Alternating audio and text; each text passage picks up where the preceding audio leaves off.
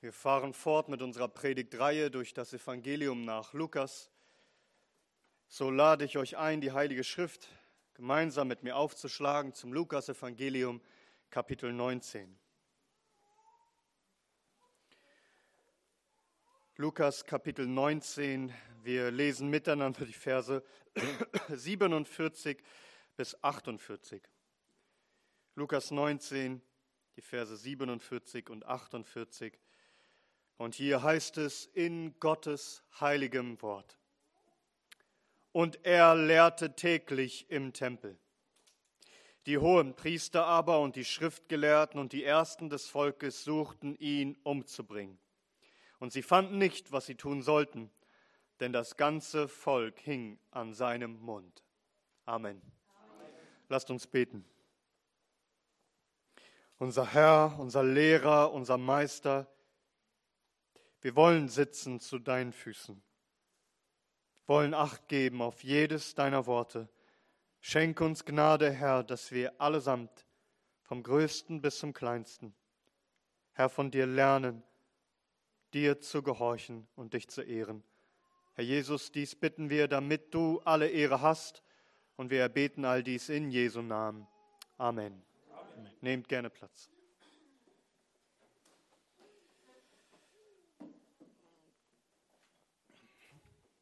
Am letzten Sonntag hörten wir, dass unser Herr Jesus Christus in den Tempel trat und was er sah, erregte seinen heiligen Zorn. Denn man hatte aus dem Tempel eine Räuberhöhle gemacht. Man beraubte Gott, denn anstatt ihm vom Herzen die Ehre zu geben, suchte man nur seinen persönlichen finanziellen Gewinn. Man hatte ein Geschäft gemacht aus der Anbetung, aus Gottes Haus machte man einen Bazar. Außerdem beraubte man die Menschen, ja nicht nur finanziell, sondern auch geistlich, denn dieses Haus sollte ein Haus des Gebets für alle Völker, für alle Nationen sein. Doch sie nutzten den Vorhof der Heiden für ihre Geschäfte. Im Grunde drehte sich alles nur um sie selbst.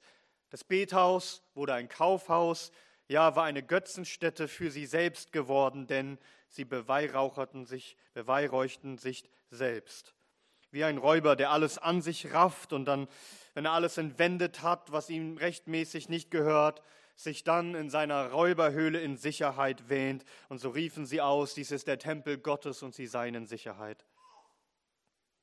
Doch der Herr, er sieht all das.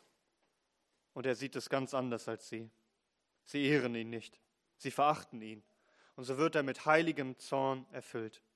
Und wehe uns, wenn wir als Gemeinde egozentrisch, selbstzentriert leben, wenn es nur um uns selbst geht, wenn es anstatt Gott die wahre Anbetung zu bringen und alle Ehre er empfängt von allen Völkern, es sich nur um uns dreht.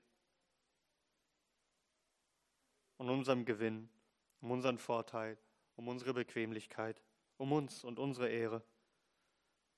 Und wenn wir dann meinen, wir könnten zusammenkommen und unter der ganzen Woche nur für uns leben, alles dreht sich nur um uns und wir rauben Gott all die Ehre, die er verdient und dann kommen wir zusammen und sagen, dies ist der Tempel, wir sind errettet. Weh uns. Denn dann wird der Herr seinen Leuchter von seiner Stelle rücken. Denn Christus treibt das Böse hinaus. Wie war das in den letzten Tagen bei dir? Hattest du diesen heiligen Eifer, diesen heiligen Zorn, wenn es um deinen Tempel ging, das heißt um den Tempel deines Leibes, der doch Gott geweiht sein soll? Bist du mit heiligem Eifer einhergegangen und hast die Tische umgeworfen? All die Dinge in deinem Leben, die da stehen, die da gar nichts zu suchen haben? Wo Gott die Ehre geraubt wird, wo er nicht gepriesen wird, wie er sollte. Bist du umhergelaufen und hast alles hinausgetrieben, was dem Herrn die Ehre raubt?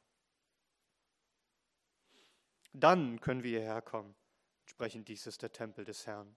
Wir sind errettet durch seine Gnade. Wenn wir diesen heiligen Eifer haben, dass Gott geehrt wird und nicht wir selbst. Nun, es reicht nicht bloß, das Böse hinauszutreiben. Der Tempel muss auch mit Gutem erfüllt werden. Aber womit soll der Tempel erfüllt werden? Wir haben schon gehört, mit Anbetung. Denn sein Haus soll ein Bethaus sein für alle Völker. Aber das ist nicht alles. Der Tempel ist nicht nur ein Bethaus, er soll auch ein Lehrhaus sein, ein Lehrzentrum. dass man lernt, Gott anzubeten in Geist und in Wahrheit. Die Wahrheit muss gelehrt werden, damit wir Gott dann auch in Wahrheit anbeten können und ihm dienen können, wie es ihm gefällt.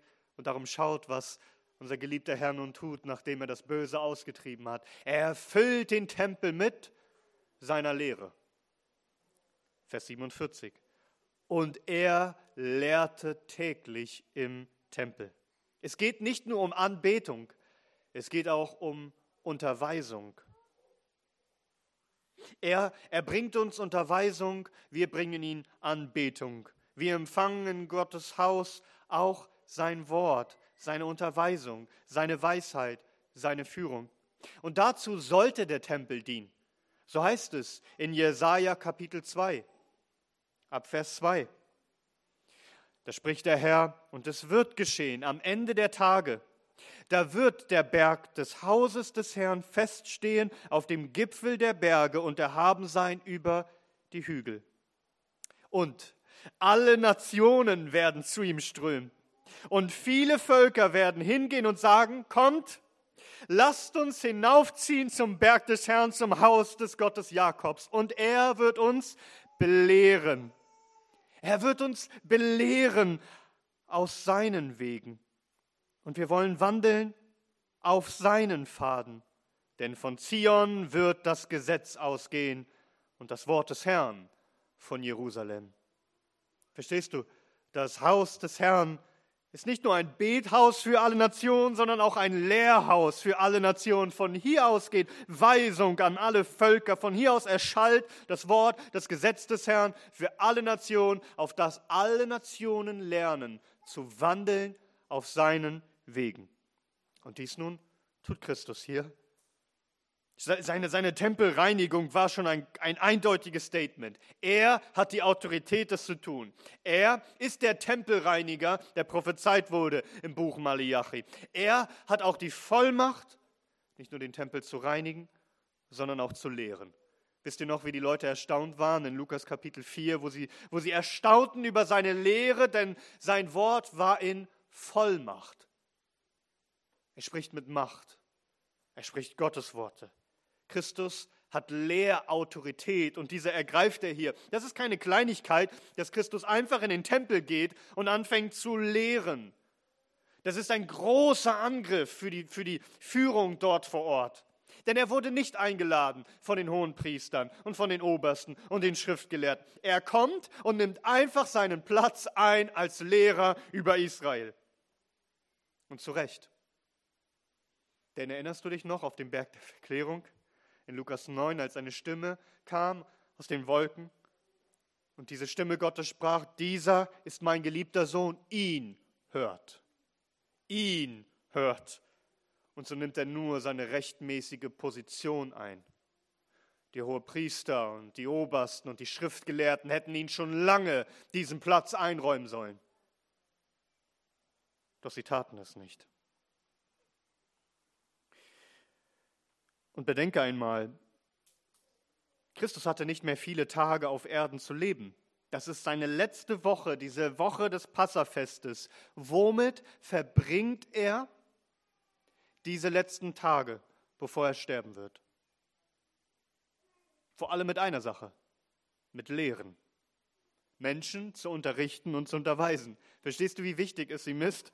Christus ist der von Gott gesandte Lehrer und er kommt hier täglich, um diesen Dienst zu tun. Das heißt, er lehrte täglich im Tempel. Christus lehrte jeden Tag, jeden Tag bis zum letzten seines Lebens, hier bevor er starb, auf Erden. Wir lesen dann später in Lukas 21, wenn ihr mal dahin blättert, in Lukas 21 ab Vers 37, da heißt es, er lehrte aber die Tage im Tempel die Nächte aber ging er hinaus und übernachtete auf dem, auf dem Berg, der Ölberg genannt wird. Und das ganze Volk kam früh morgens im Tempel zu ihm, um ihn zu hören. Das heißt, Christus hat hier von früh morgens bis die Sonne unterging, bis es Nacht wurde und Schlafenszeit da war. Da ging er hinauf, übernachtete auf dem Ölberg. Den ganzen Tag hindurch lehrte er das ganze Volk. Siehst du, wie, wie es Christus am Herzen lag? Dass er lehrt?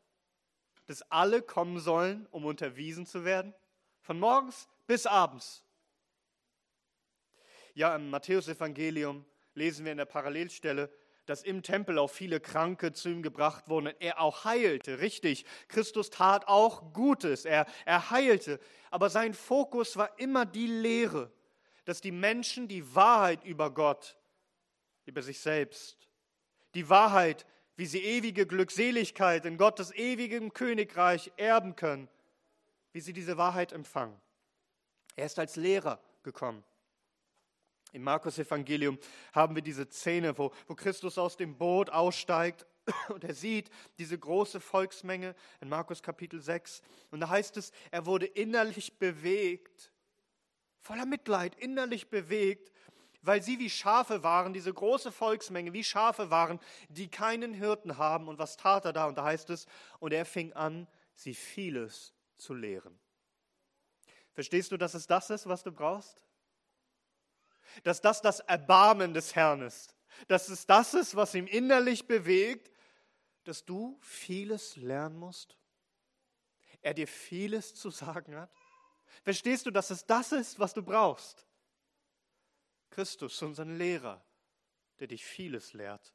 Und das zieht sich durch das gesamte Lukas-Evangelium. Es wird immer wieder erwähnt. Er, er lehrte in den Synagogen, er lehrte in den Häusern, an den Esstischen, er lehrte im Boot und vom Boot aus.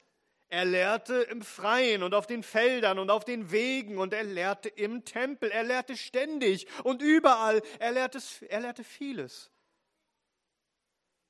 Und so nannten die Apostel unserem Herrn nicht nur Herr, sondern auch Lehrer, Rabbi, Meister. Und wir sind seine Jünger, übersetzt seine Schüler, seine Lehrlinge.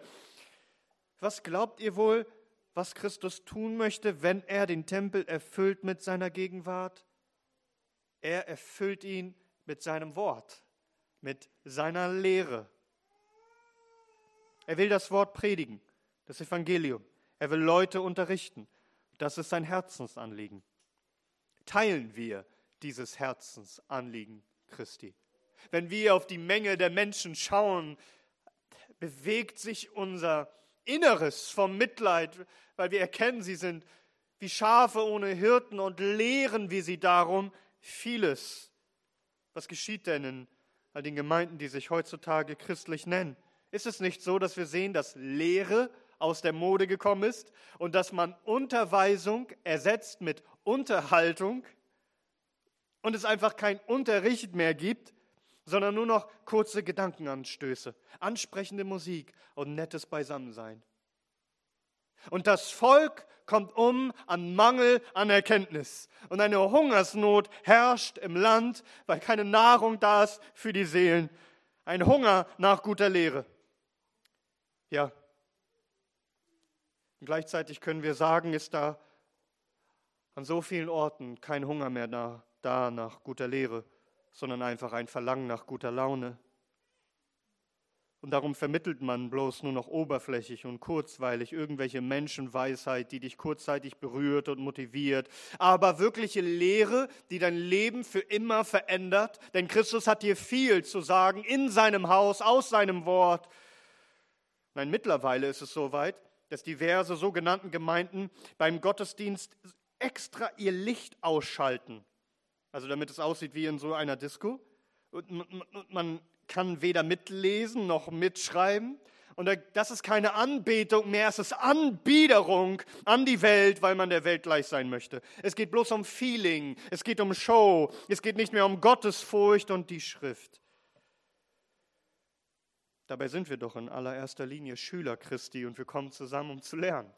Wir kommen zusammen, um, wie Maria es tat, denk einmal an Martha und Maria, Maria zu den Füßen Jesu, als er lehrte im Haus und wie sie jedes Wort aufsaugte wie so ein Schwamm. Und Martha war beschäftigt mit allem anderen möglichen Dingen. Da heißt es in Lukas 10, erinnerst du dich ab Vers 41, Jesus aber antwortete und sprach zu ihr, Martha, Martha, du bist besorgt und beunruhigt um viele Dinge. Eins aber ist nötig. Denn Maria hat das gute Teil erwählt, das nicht von ihr genommen werden wird.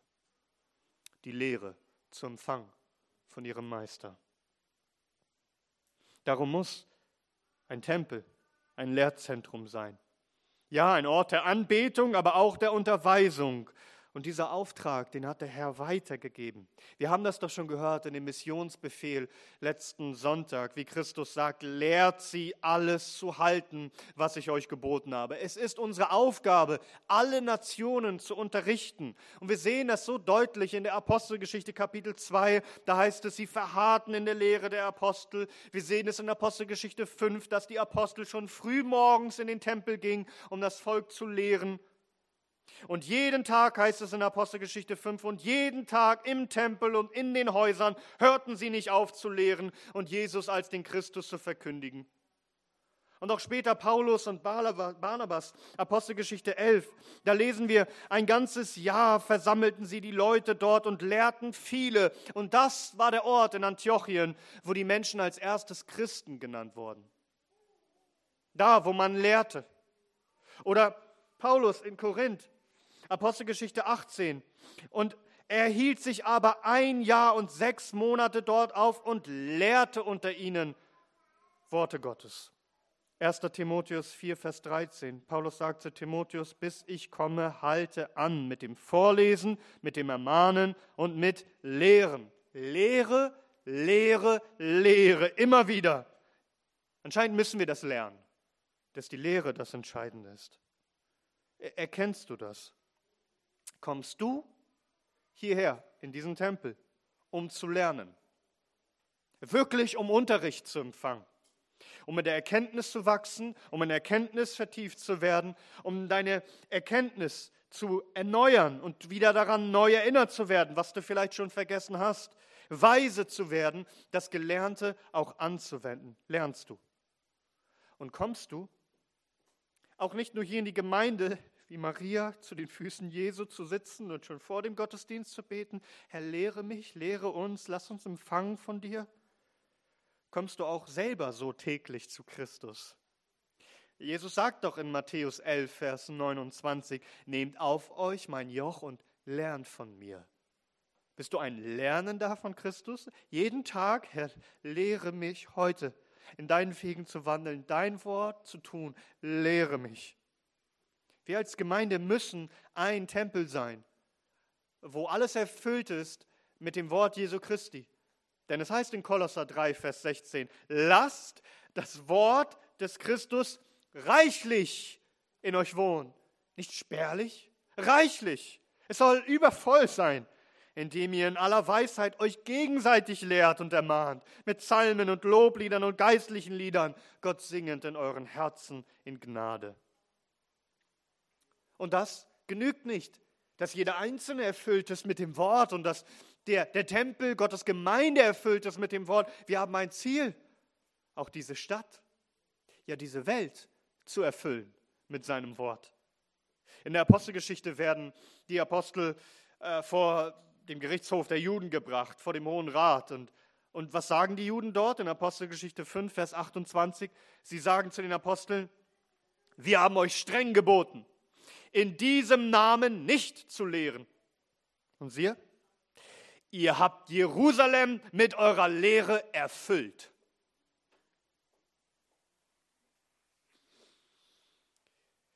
Das haben auch wir vor. Dass unsere Feinde von uns sagen, ihr habt diese Stadt mit eurer Lehre erfüllt dass jeder in seinem persönlichen Leben damit erfüllt ist, dass die gesamte Gemeinde voll ist mit dem Wort Gottes und dass der Herr uns die Gnade schenken möge, diese Stadt zu erfüllen mit seinem Wort, dieses Land, diese Welt zu erfüllen mit seinem Wort, dass überall davon gehört wird, dass überall davon geredet wird, was das wohl wie eine Lehre sei. Doch dies muss uns bewusst sein, wenn wir das tun wo Christus den Tempel einnimmt und wo er seine Lehrautorität aufrichtet, wo sein Wort ergeht an Menschen von morgens bis abends, wo eine Stadt erfüllt wird mit seinem Wort, da erheben sich die Feinde. Und wir sehen hier, Christus lehrt im Angesicht seiner Feinde. Christus lehrt in Lebensgefahr. Lesen wir noch einmal weiter unseren Predigtext. und er lehrte täglich im Tempel. Die Hohepriester aber und die Schriftgelehrten und die Ersten des Volkes suchten ihn umzubringen. In Lukas 6 hörten wir schon, als Christus einen Mann am Sabbat heilte, da lesen wir, dass die Pharisäer und die Schriftgelehrten sich beraten wollten in Lukas 6 ab Vers 1. Sie aber wurden mit Unverstand erfüllt und besprachen sich untereinander, was sie Jesus tun sollten. Irgendwo in Lukas 6 heißt es, dass sie mit Unverstand erfüllt wurden. Sie besprachen sich untereinander, was sie Jesus tun sollten. Hier in Lukas 19 angelangt, gibt es keine Beratung mehr. Die Sache ist klar. Sie suchten ihn umzubringen. Jetzt geht es wirklich los. Das Wort, das hier mit umbringen übersetzt wird, ist ein sehr heftiges, starkes Wort im Griechischen. Man könnte auch übersetzen, sie suchten ihn zu vernichten, vollständig auszuradieren, aus der Welt zu schaffen. Sie können die Wahrheit, sie können das Wort Christi nicht, sie können ihn nicht ertragen. Also hinweg mit ihm. Und hier werden drei Gruppen genannt. Der Übergang zwischen ihnen ist fließend. Ja, man kann nicht die Unterscheidung so streng treffen, wie ich es hier tue, aber, aber grob gesagt kann man sagen, die hohen Priester, die religiöse Führung, die Schriftgelehrten, die richterliche, judikative Führung und die Ersten des Volkes, die politische Führung.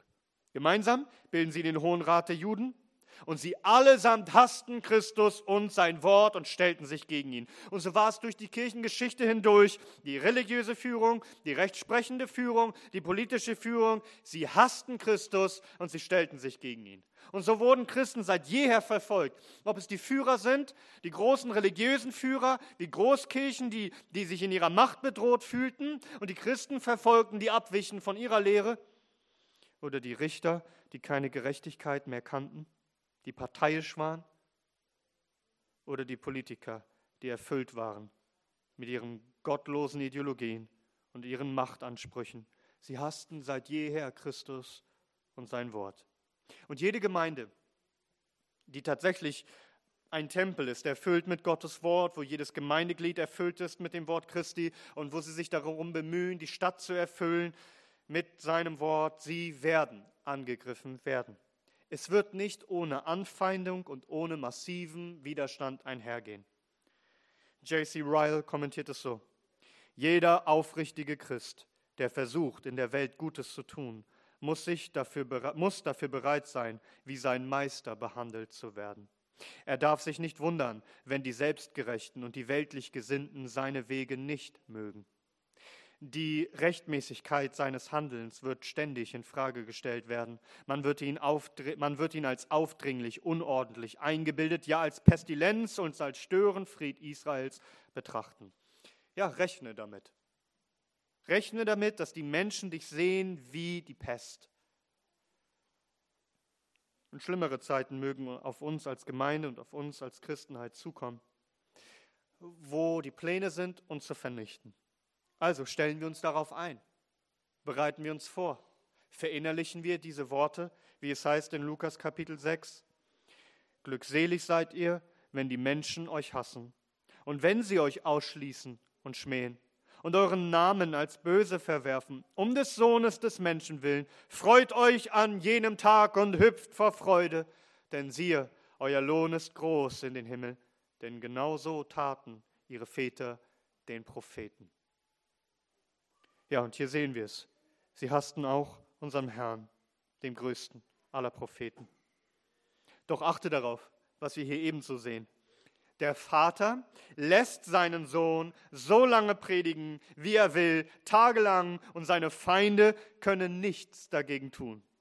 Tag für Tag müssen sie im Zentrum ihrer Macht, wo sie glaubten, sie haben die Leitung und die Führung und alles geschieht nach ihrem Wort, im Zentrum ihrer Wirksamkeit.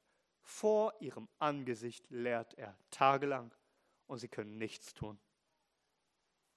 Er lehrt, Christus lehrt hier im Angesicht seiner Feinde. So heißt es in unserem Predigtext, Vers 48. Und sie fanden nicht, was sie tun sollten, denn das ganze Volk hing an seinem Mund.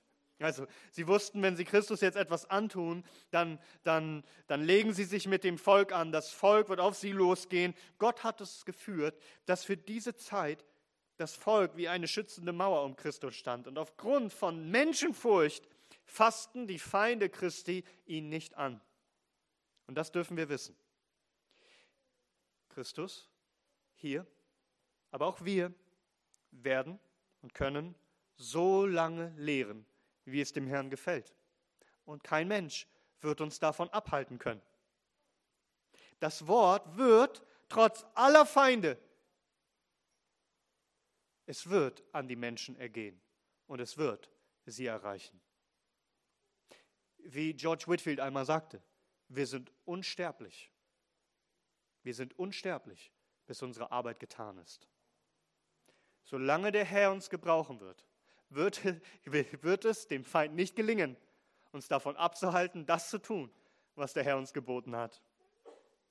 Das heißt hier, und sie fanden nicht, was sie tun sollten, denn das ganze Volk hing an seinem Mund, obwohl die Führung es hasste und verhindern wollte. Erreichte doch doch das Wort die Menschen. Und ja, die Leute hingen an seinem Mund, sie hingen an seinen Lippen, an jedem Wort, das er sprach. Voller Aufmerksamkeit haben sie jedes Wort aufgesaugt. Hängst du auch an seinem Mund, dass niemand dich davon abbringt, seine Worte zu empfangen, ihm zu gehorchen. Seht ihr, so schenkt Gott immer beides.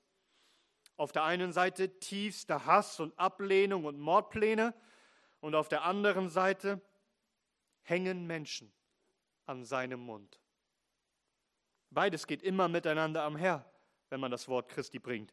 Man sagt, die dieselbe Sonne mit ihren warmen Lichtstrahlen bringt das Wachs zum Schmelzen und doch verhärtet es den Ton.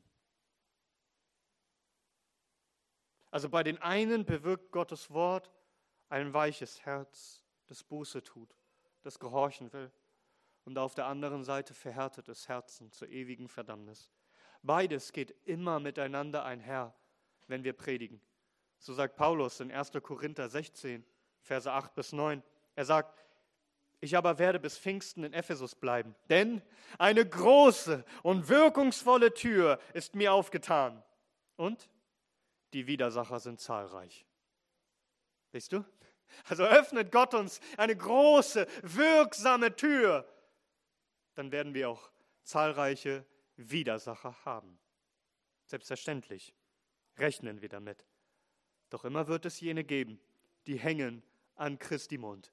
Und er wird sie sammeln. Denn er ist ein König und dazu geboren, dazu in die Welt gekommen, um von der Wahrheit Zeugnis zu geben. Und jeder, der aus der Wahrheit ist, hört seine Stimme. Meine Schafe hören meine Stimme und sie folgen mir. Lasst uns solche sein, die hängen an seinem Mund, leben von jedem Wort, das aus seinem Mund kommt. Lasst uns solche sein, die seine Lehre verbreiten und lehren, auch im Angesicht ihrer Feinde, lehren, auch in Lebensgefahr. Und darauf vertrauen, dass es immer solche geben wird, die an seinem Mund hängen. Alles zu seiner Ehre, denn er ist mehr als alles, was sich die Menschen jemals vorstellen können. Die hohen Priester und die Obersten und die Schriftgelehrten haben es nicht erkannt. Doch er ist der menschgewordene Gott. Er ist der Lehrer. Er ist das Wort Gottes in Person. Darum gebührt ihm, unserem Lehrer, alle Ehre. Aber wie und froh und dankbar können wir sein, dass er auch mehr tat, als Worte des Lebens zu sprechen, sondern dass er kam, um sein Leben auch hinzugeben. Dass diese Worte des Lebens auch Leben bewirken in uns Sündern, die wir eigentlich sein ewiges Gericht verdienen. Gepriesen sei unser Herr, dass er nach diesen Tagen, als er lehrte, dann bereit aber auch war, sein Leben in die Hände dieser Männer zu geben. Dass er bereit war, dieses Lehren, diese Zeit des Lehrens im Tempel nun zu beenden und nun zu gehen in den ewigen, in diesen Tod, um uns ewiges Leben zu spenden. Der große Lehrer, er starb für seine unwürdigen Schüler. unser großen, unserem großen Lehrmeister, unserem Ratgeber wunderbar, in dem alle Schätze der Weisheit und der Erkenntnis verborgen sind, unserem mächtigen Erlöser. Ihm sei die Ehre von Ewigkeit zu Ewigkeit. Amen.